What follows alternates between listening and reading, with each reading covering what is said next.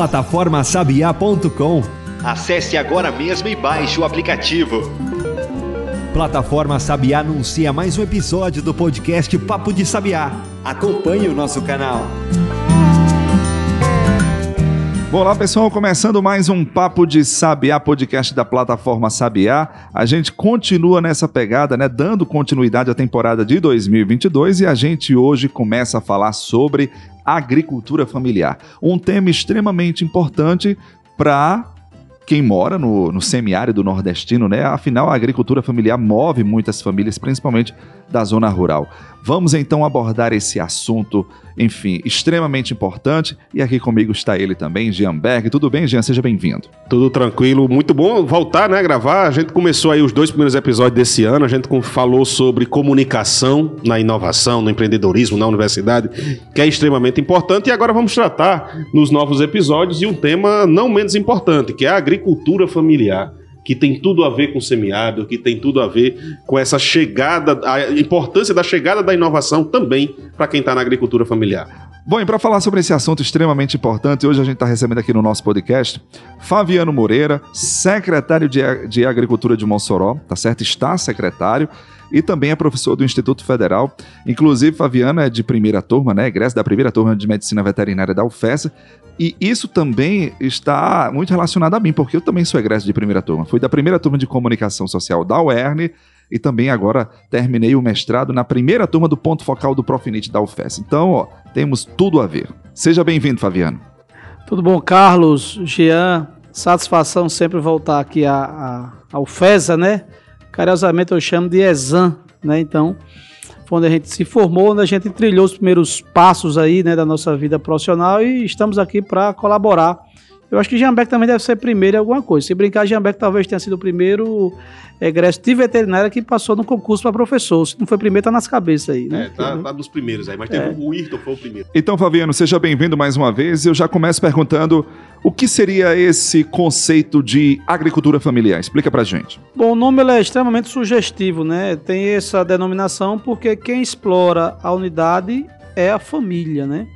Tecnicamente, se a for pegar a questão de regras, normas, que o Banco do Nordeste, que as instituições financeiras, que o governo federal utiliza, é aquela em que mais de 50% da mão de obra é, utilizada na propriedade é de origem familiar, ou seja, o pai, a mãe, os filhos, né, a família ali.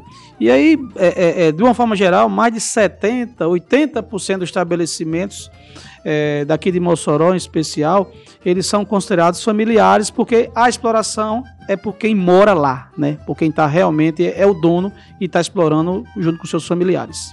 Isso é um dado muito significativo, né? 70% a 80% da produção de alimentos, da produção de, do, do, alimento que chega na boa parte da mesa do consumidor é de, de, origem dessa agricultura familiar. Mas quando a gente fala em agricultura, a gente também fala em produção animal, né? A produção do leite, a produção dos ovos. Como é que você vê hoje, Fabiano? Você que é veterinário, tem essa atuação direta na área, essa essa chegada da tecnologia, essa, essa população, esse produtor rural, esse produtor familiar, ele tem tido acesso a novas tecnologias? Ele tem demandado isso ou isso ainda é uma realidade muito distante? Demanda, sim. Demanda, né? É, vocês fizeram aí o favor de lembrar o meu, meu tempo, a minha idade, né? Da primeira turma de veterinária. Então, há, há cerca de 20 anos atrás, quando a gente faz o recorte, né? Tem produtor que eu visito desde quando eu me formei e continuo tendo contato agora. E as tecnologias, sim, elas são permanentemente é, aplicadas. Algumas você consegue fazer uma aplicação realmente mais fácil, mais tranquila, porque o produtor absorve a utilização da tecnologia. E outras, elas são dependentes da assistência técnica, né? Do médico veterinário, do agrônomo, dos zootecnistas que estão na propriedade lá, explorando a produção animal. Mas você fazendo esse recorte, é, é extremamente utilizar a tecnologia. A comunicação, ela facilitou muito é, há um bom tempo atrás, as novidades do campo chegavam através dos técnicos. Hoje em dia, muitas vezes, a novidade chega primeiro através dos canais de comunicação, Bom, Fabiano, e uma das características muito importantes é, que eu fiz agora no meu mestrado foi um estudo de caso lá na Maísa, em algumas agrovilas de lá, e a gente abordou muito esses aspectos né, da, da comunicação, da informação, E uma coisa que chama muita atenção lá é a influência já das redes sociais, né? Lá a gente percebe que o WhatsApp é muito influente, principalmente para comercializar os produtos que os, o, o, pessoal faz lá, né? Que o pessoal tem lá, né? É a questão da, da, das hortaliças, de criação, né? O agricultor já coloca lá, então a gente já mostra esse perfil, essa importância das redes sociais nesse, nesse quesito. Antigamente o, o técnico levava a tecnologia né, levava novidade. Hoje em dia as redes sociais faz, fazem com que o agricultor, o produtor já saiba que existe aquela tecnologia e pergunta para o técnico, ei, olha, eu vi aqui na rede social, tal, tem isso daqui, como é que eu posso aplicar na minha propriedade? Então, isso está de uma forma muito mais rápida. Ele sabe que tem tecnologia. Agora, a questão do acesso a essa tecnologia é que realmente tem uma maior dificuldade, porque às vezes tem algumas situações que dificultam um pouco esse acesso. Bom, e é interessante observar que muitas vezes é, esses agricultores, eles têm, eles conhecem essas tecnologias, mas não sabem que estão utilizando aquelas determinadas tecnologias, né? Ou seja, falta aquela orientação de fato, né? Falta aquele, aquela consultoria, né? Aquele, aquele é, como é que a gente pode dizer? Aquele caminho, né? O encaminhamento para dizer, né? Então, é, é, é, muito importante essa questão do, do, do desenvolvimento das orientações, das consultas técnicas, desse assessoramento como uma forma geral, para dar um desenvolvimento mais pleno para esses, esses agricultores, para essas pessoas que dependem da agricultura familiar. E isso acaba quebrando aquele tabu, né? Que sempre, sempre teve um tabu. Não, o homem do campo ele não vai ter acesso à informação, você leva a informação pronta. E hoje isso está cada vez é, é, menos burocrático nesse sentido, a facilidade do acesso à informação. E aí vem um outro questionamento, tá vendo, nesse sentido o quanto aumenta o desafio de quem faz assistência técnica. Você falou aí da sua experiência, a gente acabou até pulando essa parte, viu, Adams? Que é a experiência de Fabiano, sim, sim. que já foi da, da EMATEC, que é o órgão de assistência técnica e extensão rural aqui do estado, que atualmente é professor do IFRN, voltado à área de produção animal, de Apudi. Continuamos lá. E que atualmente, o Adams já falou, é também secretário, é também responsável, o secretário de Agricultura da Prefeitura de Mossoró, responsável por gestão de políticas públicas. Né? E eu queria que você falasse um pouco dessa visão do técnico. O quanto aumenta esse desafio de você. A gente vê muito o pessoal dizendo, você vem se consultar.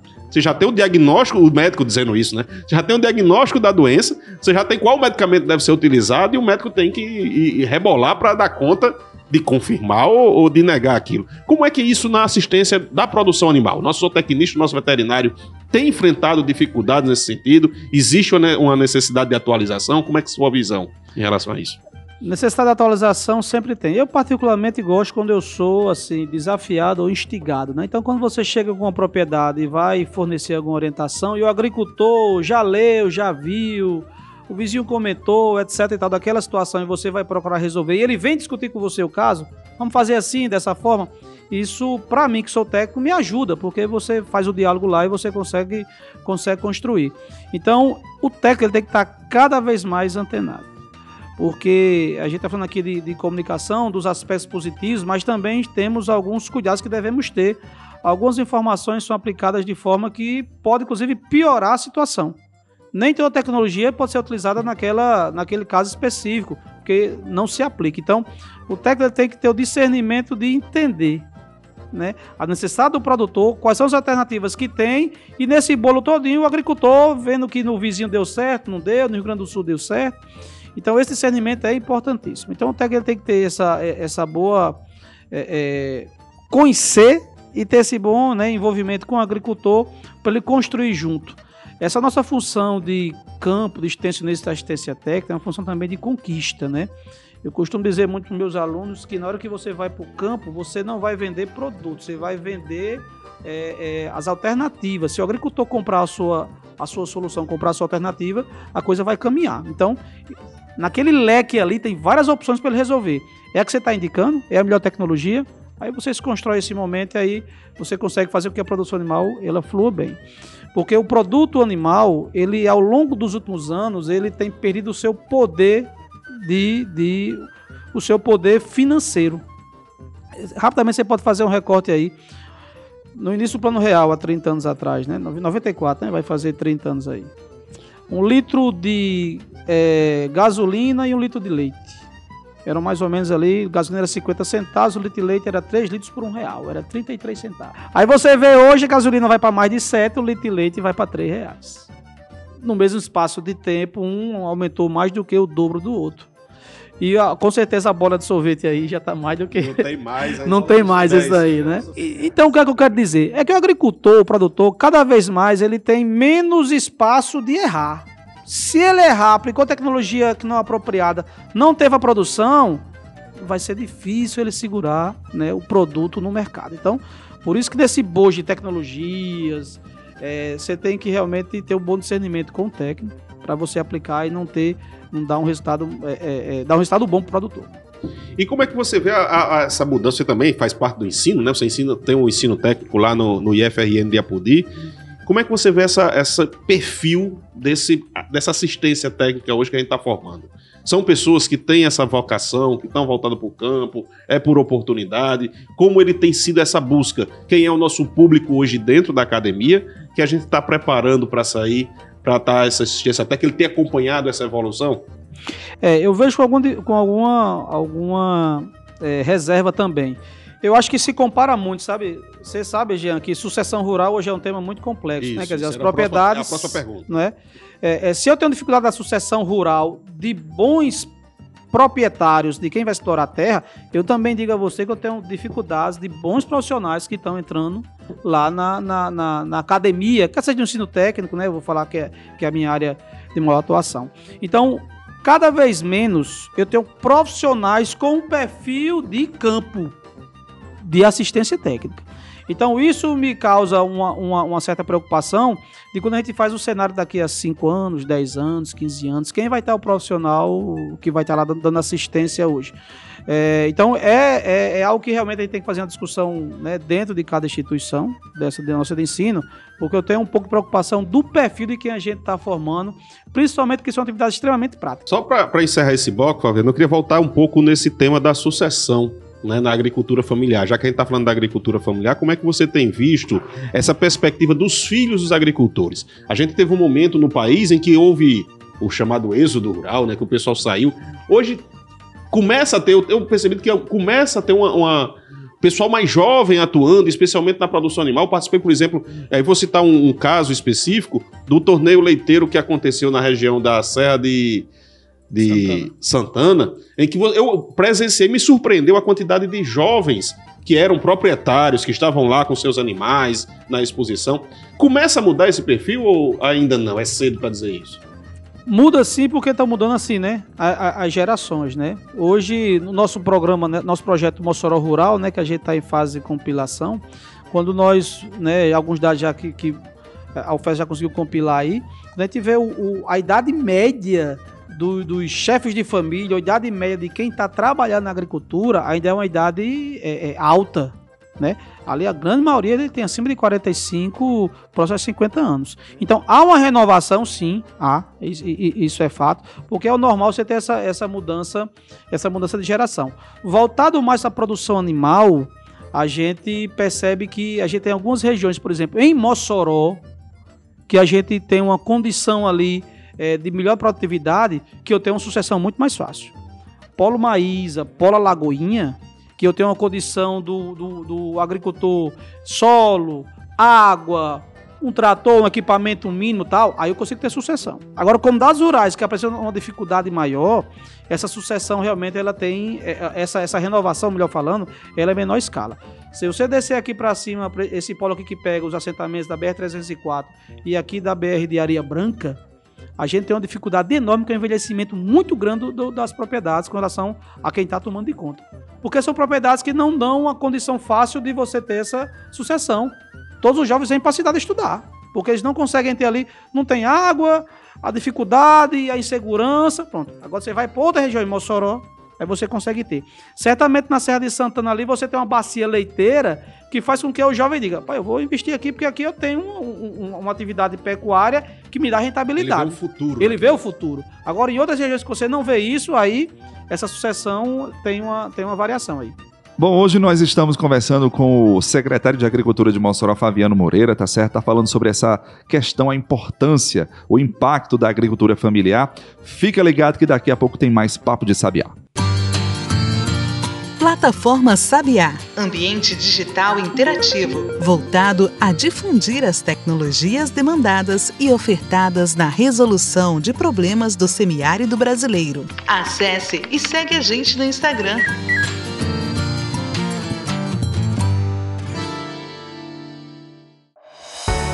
A plataforma Sabiá oferece banco de editais, de ideias e de pesquisadores. Tudo num só lugar. É só colocar a palavra no buscador do nosso site e verificar os resultados. Plataformasabiá.com Vitrine tecnológica do semiárido brasileiro.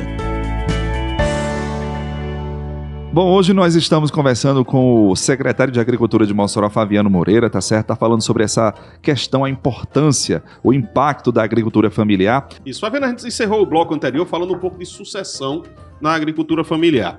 E eu queria trazer esse segundo bloco, começar a falar da produção animal propriamente dita, né? A gente, quando fala em produção uh, familiar, a gente lembra primeira coisa, a galinha caipira, o ovo caipira, aquela venda da, na feira e tal, ou de porta em porta, do leite, do produto artesanal. Como é que está esse perfil de quem cria animais hoje, do pequeno produtor rural, da agricultura familiar? É, só fazendo um recorte aí, se você pegar das, do último censo do IBGE, Mossoró é o maior rebanho suíno do estado, o maior rebanho equino do estado, e tá ali top 5, top 10 de caprino, ovino, bovino. É o segundo maior rebanho de galinha do estado. Logicamente aí está considerando quem cria de uma forma industrial, galinha, né, e quem cria também de forma subsistência. Então a gente está falando de uma região que é, que é, junto aqui com a Chapada, certamente é o polo maior de produção animal do estado aí. E essas, todas essas categorias que eu comentei, elas são notadamente pelo pequeno agricultor, pelo pequeno produtor. E deles aí, a maioria, né, sendo considerado familiar. Então o perfil continua sendo assim, caprino e ovino, é, é, é, suíno, aves e, e, e, bovino, pode ter certeza, professor, que o nosso perfil aqui é totalmente voltado do pequeno. Dificilmente você vai encontrar um, em Mossoró é, voltado para a cultura familiar, né? Quem, ou, ou de forma geral, quem tem aqui mais de 50 vacas em lactação, quem tem aqui mais de 20 matrizes suínas, quem tem aqui mais de 500 galinhas. Então, esses números que eu estou falando aqui são números considerados de produtores pequenos. Então, o nosso baixa escala, em, em baixa escala, escala, em pequena escala, que você tem um consumo e vende alguma o coisa de o excedente e ajuda a compor a renda da sua família, junto com a aposentadoria, com a diária, com outros negócios não rurais, né? Que você tem na propriedade. Então, é, a gente está falando de quem realmente bota alimento na nossa mesa, que é o pequeno agricultor. E quais são as estratégias desse pequeno produtor para competir? Por exemplo, a gente tem hoje o, as grandes empresas de leite, de carne, de ovos. Qual seria, qual é a estratégia que eles usam hoje? É a venda familiar mesmo, é a venda o vizinho? Como é que ele tem chegado para competir com esse grande, com os custos tão elevados como você falou aí? Eu vou até entrar nessa discussão aí, Jean, sobre essa questão da competição, né? Porque antigamente a gente, eu vou trazer o exemplo do leite, né? Que a gente o leite a gente é, comprava naquele, em carroças que vendiam na, na, na, porta, né? Com aquele. O, o, o, tambor lá de leite, eu não sei nem qual é, como é o nome correto lá. Mas latão. ele tirava lá com o latão, botava lá na leiteira das casas. Eu, eu tomei muito leite assim. Eu acho que é por isso que eu cresci tanto. Mas, enfim, como é que esse produtor, né? Como é que esse criador, ele vai competir com aquele leite da caixinha lá do supermercado que tem a inspeção, né? E aí, o que, que, que, que, se faz numa hora dessa? Será que a gente pode também dar esse selo de inspeção para esse pessoal, Fabiano? Vamos, vamos dividir aí porte a porteira sendo o divisor, né? Porteira para dentro é como, como o agricultor produz. E devido à experiência dele e às assistências técnicas, mesmo não, não contínuas, ele consegue ter alguma produtividade. Porteira para fora vem as estratégias de comercialização. Ainda tem quem venda leite dessa forma é, é, é, que nós aprendemos, a, a, a, que nós conhecemos? Tem. Tem. Toda zona rural você, você vai ter. Tem diminuído? Tem.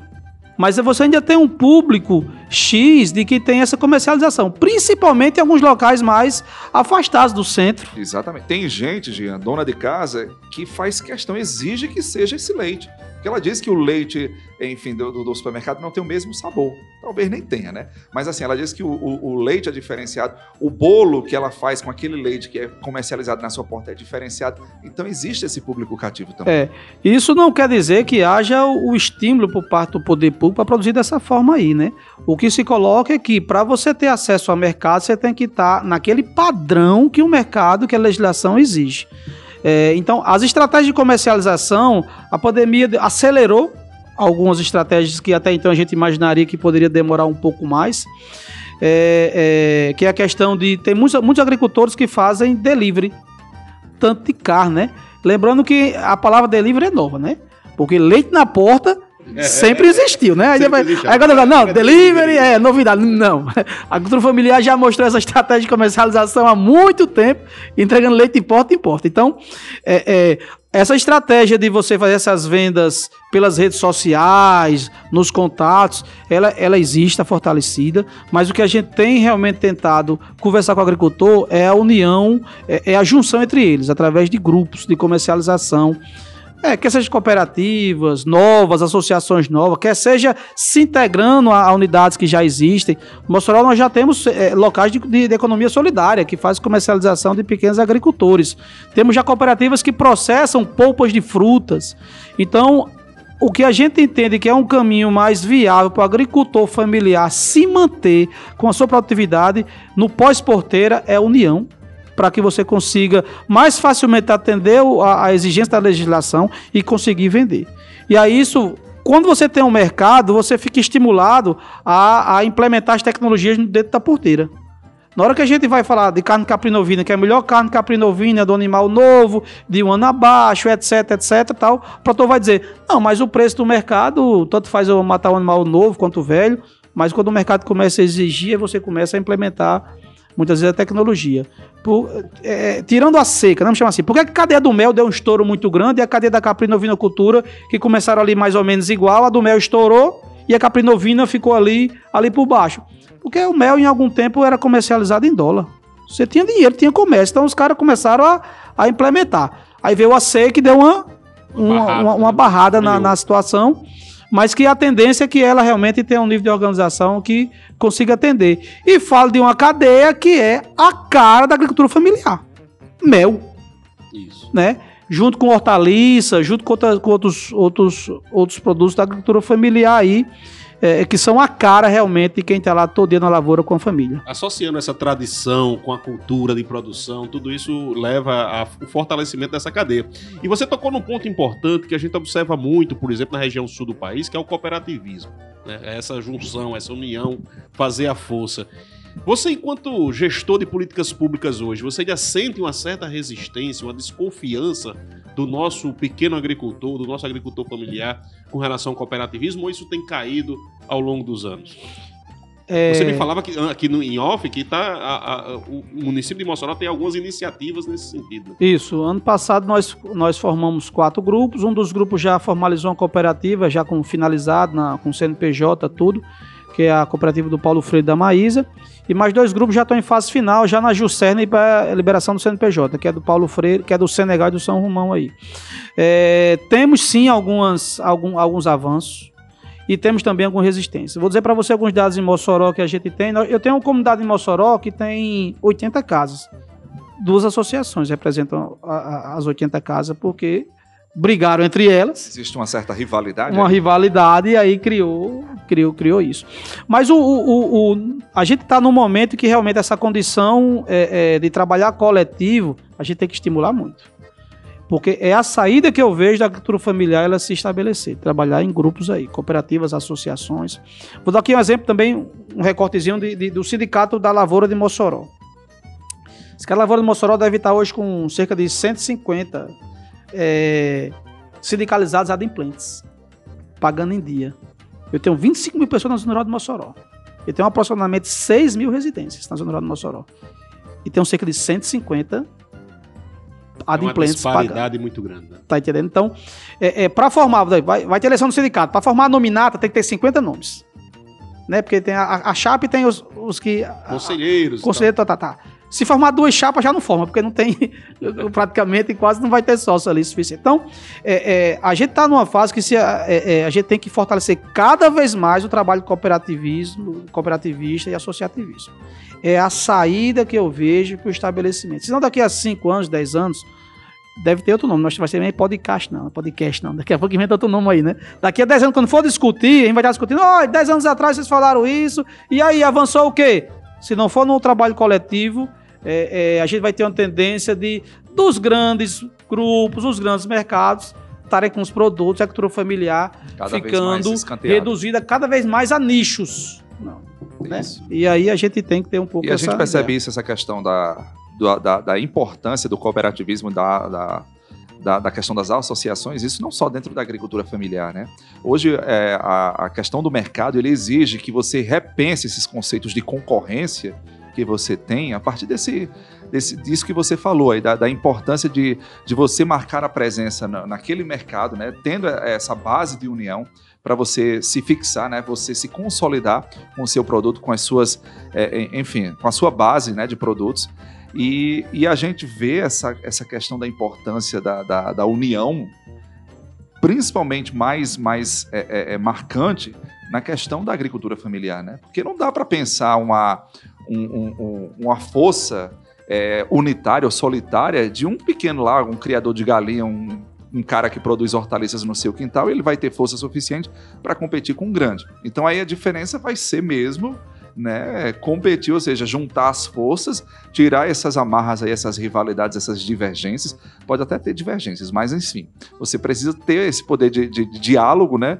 E somar, né? E ver essa questão do, do, da união que faz a força, né? A união antigamente fazia açúcar, mas nesse caso aí vai ter que fazer a força para fazer o Adam, o quem mora lá na zona rural tem uma dificuldade maior que a própria questão da distância para ter o acesso. Vou dar aqui o exemplo do, do assentamento Muluguzinho. Pensando com a líder comunitária, disse, Fabiano, 20 reais para eu sair de Muluguzinho para Mossoró, ida. Vindo para voltar, 40. Para ir para Mossoró, de cara é 40 reais. Então, tudo que eu for produzir, eu tenho que colocar o, o, o, custo de produção. Então, eu que sou pequena, isso para mim pesa muito mais do que o cidadão que é médio, grande, que já tem uma rota, uma, uma logística definida. Então, é por isso que a gente fala nessa, nessa união, porque aí você dilui esse, esses, esses fatores de produção, esses custos, fatores de produção, e consegue estabelecer mais facilmente. Pois é, outro exemplo aqui, só para terminar o embalo da, da conversa, é a feirinha agroecológica que acontece, que está acontecendo em Mossoró. O que é que acontece? A, a, eu me esqueci o nome da associação agora, Profan. A, a Profan. A Profan, ela faz aquela reunião junta, né, aqueles produtos da, da, da agricultura familiar de determinada região e comercializa de, de, certa forma conjunto. Então, fazendo essa, essa união, né, você consegue diluir, por exemplo, os custos de transporte. Você concentra tudo para trazer de uma vez só, enfim, vende de uma vez só, comercializa e volta. Ou seja, você otimiza a questão dos custos, dos custos aí. E é uma prática que vem dando certo. Isso. E outra coisa importante, além da associação, do cooperativismo, é a política pública, né? Esse apoio público, como você disse, é muito importante na prevenção, na entrada de enfermidades, a gente falando de produção animal, na distribuição desses produtos, na certificação. Como é que você vê hoje as políticas públicas? Eu vou só, para a gente contextualizar, pegar uma política pública que já é um, certamente talvez a, a, a, política pública mais antiga aqui no estado do Rio Grande do Norte e boa parte do Nordeste, que é a política do leite, né, o programa do leite, que comprava o leite, que ainda compra o leite do pequeno produtor, através da, da usina e tal, todo aquele processo que faz o pagamento. A caprinocultura leiteira ela teve um boom aí no início dos anos 2000, muito puxado por esse programa da, da a política do leite destinava uma porcentagem X para comprar leite de cabra. Só que isso não se manteve.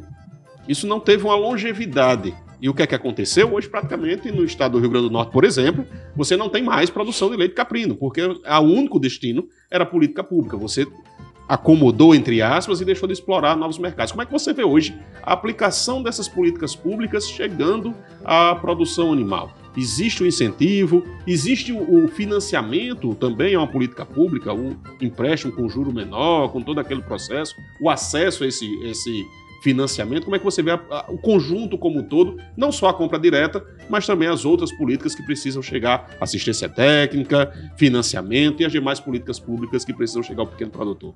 É, necessitam ser muito mais fortalecidas. Vamos aqui dar um exemplo da questão de, de acesso a crédito, financiamento. Mossoró deve ter cerca de 6 mil é, unidades familiares aptas a terem a DAP. Dar agora, né? Declaração de aptidão. Só devo ter cerca de mil, e, entre mil e mil e duzentas que estão em dia. Ou seja, aí mais ou menos 30% dos agricultores familiares de Mossoró estão com DAP em dia. Sem a DAP em dia, ele não tem acesso ao Pronaf, não tem acesso ao Garantia Safra. Garantia Safra Mossoró tem 2.500 cotas anual. Só consegue preencher 500. Por que, que não preenche mais? Porque o agricultor não tem a formalização, não tem um documento que né, comprove essa situação. Então, eu tenho uma questão de formalização, de documentação, que dificulta ele ao acesso ao programa governamental. É, e aí isso vem meio que numa escala, né? Porque na hora que eu não tenho essa documentação, e aí você fica um pouco fora desses programas aí. Então, eu tenho que ter um fortalecimento disso daí. E aí, é, é, o governo municipal não faz só, o estadual não faz só, o federal não faz só. Aí tem que ter realmente um, uma, uma política macro que ela incentive essa questão dessa, dessa formalização aí. Essa é... dificuldade, Fabiano, você vê que é o, é o quê? É a falta do acesso à informação, é o, o, custo burocrático, eu não falo nem só do custo financeiro, o custo burocrático disso, essa distância que você acabou de falar, por exemplo, você vai gastar 40 reais, vai lá, não resolve, depois vai ter que ir, amanhã vai ter que ir de novo e de novo, e acaba, chega a hora, não, não vou mais não, que isso não, não tem jeito. O que é que você acha? Essa dificuldade da formalização. É burocracia burocracia. Se quiser, se tiver uma, uma, uma, uma, decisão de gestão de operacionalizar isso, ah, tenho dificuldade de fazer essa renovação de DAP, então fazer o seguinte: vamos organizar as entidades e vamos na zona rural. E eu vou lá e faço a documentação do cidadão lá naquele no assentamento, naquela localidade, e eu consigo é, é, é, é resolver esse problema aí. Então, é, é, condição de gestão, é capacidade de querer é, resolver o problema. Porque ficar apenas dizendo, olha, venha ter acesso. Aí, como eu falo, né? Se tiver uma condição de gestão dessas, dessas três, das três esferas governamentais, logicamente junto com as ONGs, com, com as representações do, do, dos assentados, a gente consegue fluir. Então, nessa parte de formalização, eu vejo disso daí. Voltando para o lance da questão da caprina ovinocultura que você comentou, aí é, eu vou um pouco na questão de modismo, sabe? A caprinovinocultura, ela em algum momento ela viveu muito de modismo, né? A moda do leite cabra, aí vem raça tal, raça X, raça Y, mas nunca ela foi estabelecida de uma forma muito forte é, que realmente tornasse uma política pública. Ela deu mais a impressão de ser programa de governo. O governo X quis implementar e fez isso. Aí, de repente, o outro governo que assumiu não deu continuidade, e aí é, a coisa foi, né? foi enfraquecendo. Então, a descontinuidade dessas políticas, elas também é, é, é, prejudicam muito, né? Tá falando aqui de, de, de, um dos meus tutores da Emater, seu Ivo, da época da Ancar, o pai de Carlos Adams aqui. Então, se for conversar com ele aqui, ele vai contar aí vários programas que ao longo que de 40 anos que ele passou, que começou e não terminou. Isso não é coisa, não é coisa tão nova, não.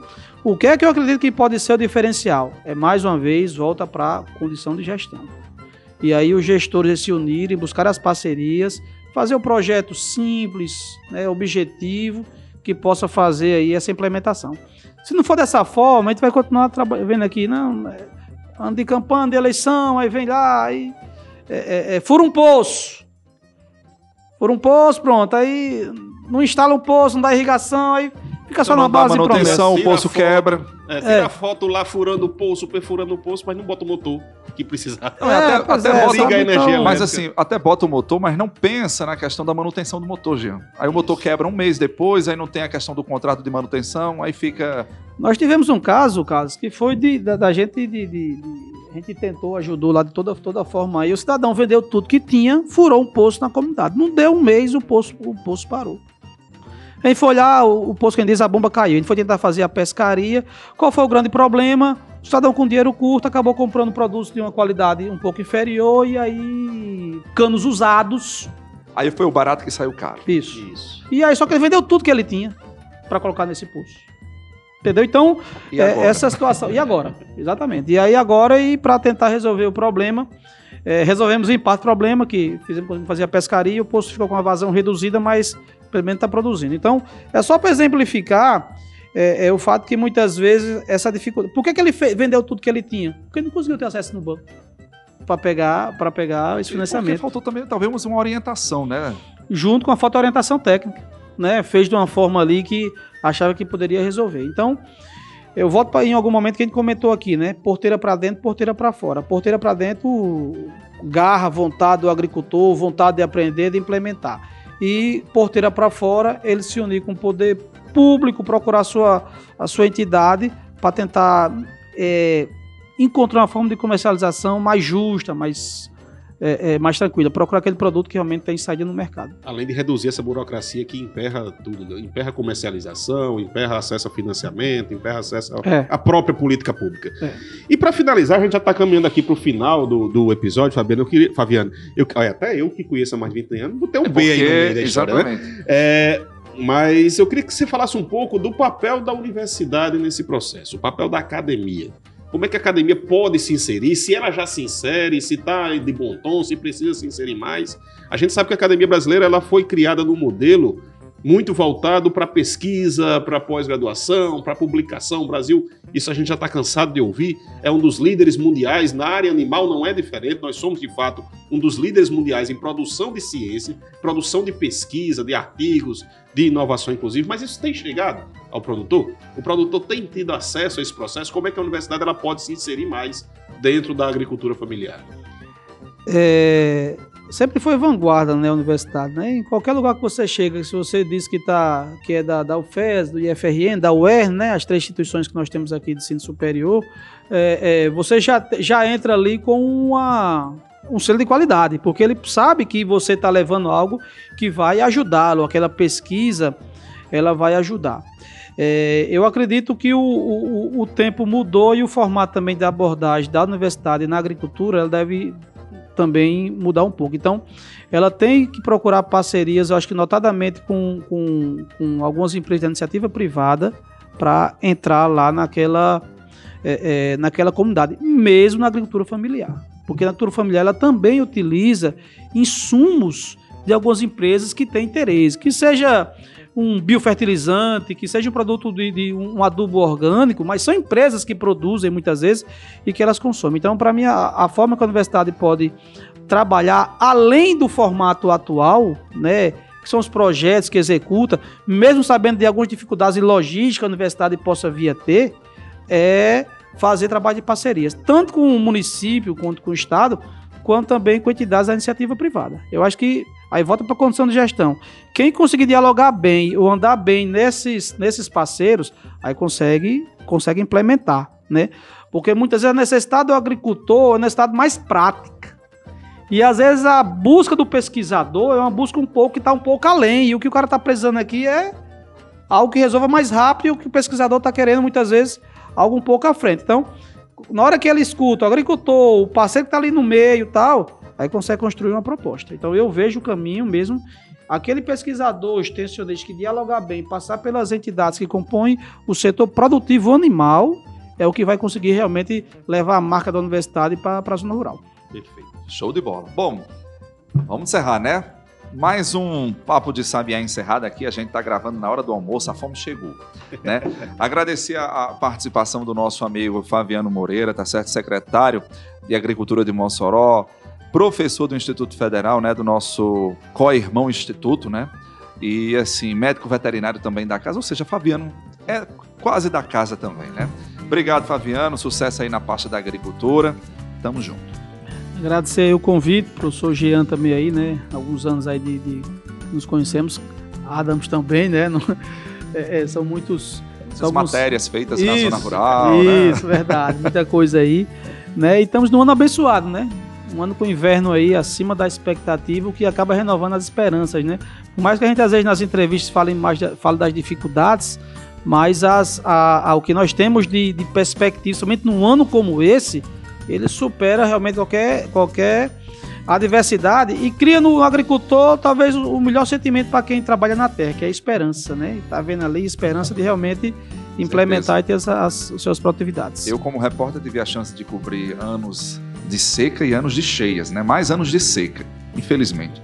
Mas assim, eu posso lhe dizer que nada se compara aos anos de cheia, porque a cheia causa realmente alguns transtornos pontuais e tais, mas a cheia, quando a, a, a, tempestade passa, a água fica, né? E na seca, não. Na seca, não fica nada. Só mesmo. Só a dureza de, Exatamente, com o ela. desalento, né? Mas é isso. Obrigado, Fabiano, tá certo? E é isso, gente. Acompanhe aí os nossos episódios. Se liga aqui no nosso canal que a gente volta em breve com mais informações aqui no Papo de Sabiá. Valeu, Jamberg. Valeu, Alisson. Vamos lá. Show Valeu, de bola. abraço. Tchau, tchau. Você ouviu Papo de Sabiá. Podcast da Plataforma Sabiá, uma iniciativa da Universidade Federal Rural do Semiárido em parceria com o Ministério do Desenvolvimento Regional. Até a próxima!